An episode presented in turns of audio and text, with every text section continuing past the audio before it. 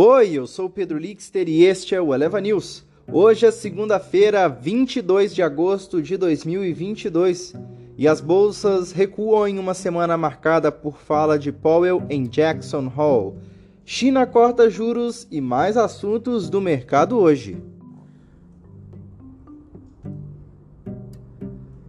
As bolsas mundiais operam em baixa nesta segunda-feira com o ressurgimento dos temores do aumento mais agressivo de taxas de juros pelo Federal Reserve, o Fed.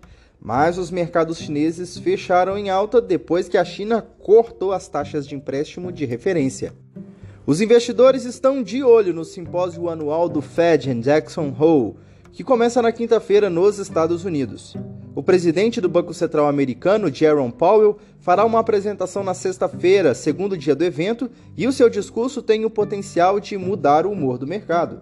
Além do evento, o índice de preço do consumo pessoal, PCE na sigla em inglês, referente ao mês de julho, também está previsto para sexta-feira. Para hoje, os investidores esperam pelos resultados do Palo Alto Networks e da Zoom Video após o fechamento dos mercados. No Brasil, o destaque vai para a prévia do Índice de Preços ao Consumidor Amplo, IPCA 15, referente à primeira metade de agosto, que deve apresentar deflação de 0,84%, segundo estimativas do Itaú. No fronte corporativo, para que o juiz da sétima vara empresarial do Rio de Janeiro dê a sua sentença, finalizando o processo de recuperação judicial da Oi, vai ter que fazer um novo leilão de torres nesta segunda-feira. O certame está marcado para as 15h30. O preço mínimo previsto em edital para a aquisição de 8 mil torres de telefonia fixa da Oi é de 1,697 bilhão de reais. A NK108, afiliada da Ringline Brasil, já fez uma oferta vinculante pelos ativos. American Towers e IHS seriam outras possíveis participantes do leilão. Nas bolsas mundiais, os índices futuros dos Estados Unidos operam em baixa na segunda-feira, seguindo a baixa da véspera após reacender temores de um aumento agressivo das taxas de juros pelo Fed.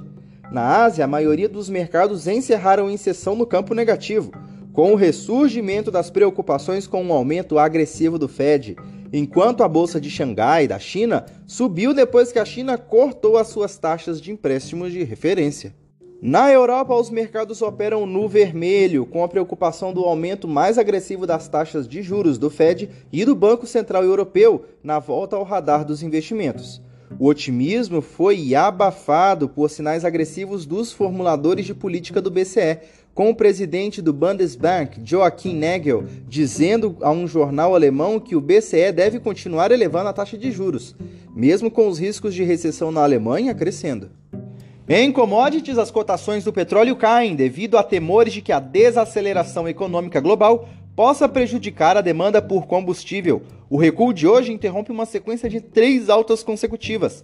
A província de Sichuan, no sudoeste da China, começou a limitar o fornecimento de eletricidade a residências, escritórios e shoppings na semana passada por causa de uma grave crise na energia causada por ondas de calor extremas e seca, segundo a mídia estatal a uma empresa de energia. E olha só, investigação do processo de privatização da Petrobras. O deputado Reginaldo Lopes, líder da bancada do PT na Câmara, entrou com uma ação no Tribunal de Contas da União, TCU, para paralisar o processo de privatização da Petrobras. O deputado pediu que o TCU abra uma investigação, justificando que há denúncias de lesão ao erário e fraude. Na representação protocolada na última sexta-feira, o parlamentar destacou que, para privatizar a Petrobras, o governo teria que alterar as leis 9.491-97 e 9.478 do mesmo ano, que determinam que a União detenha o controle acionário da companhia. Reginaldo Lopes diz que o governo tenta adotar um modelo para driblar essa exigência. Este foi o Eleva News. O podcast é publicado de segunda a sexta, bem cedinho. Acompanhe a gente na sua plataforma de áudio favorita e não perca os nossos episódios. Até mais!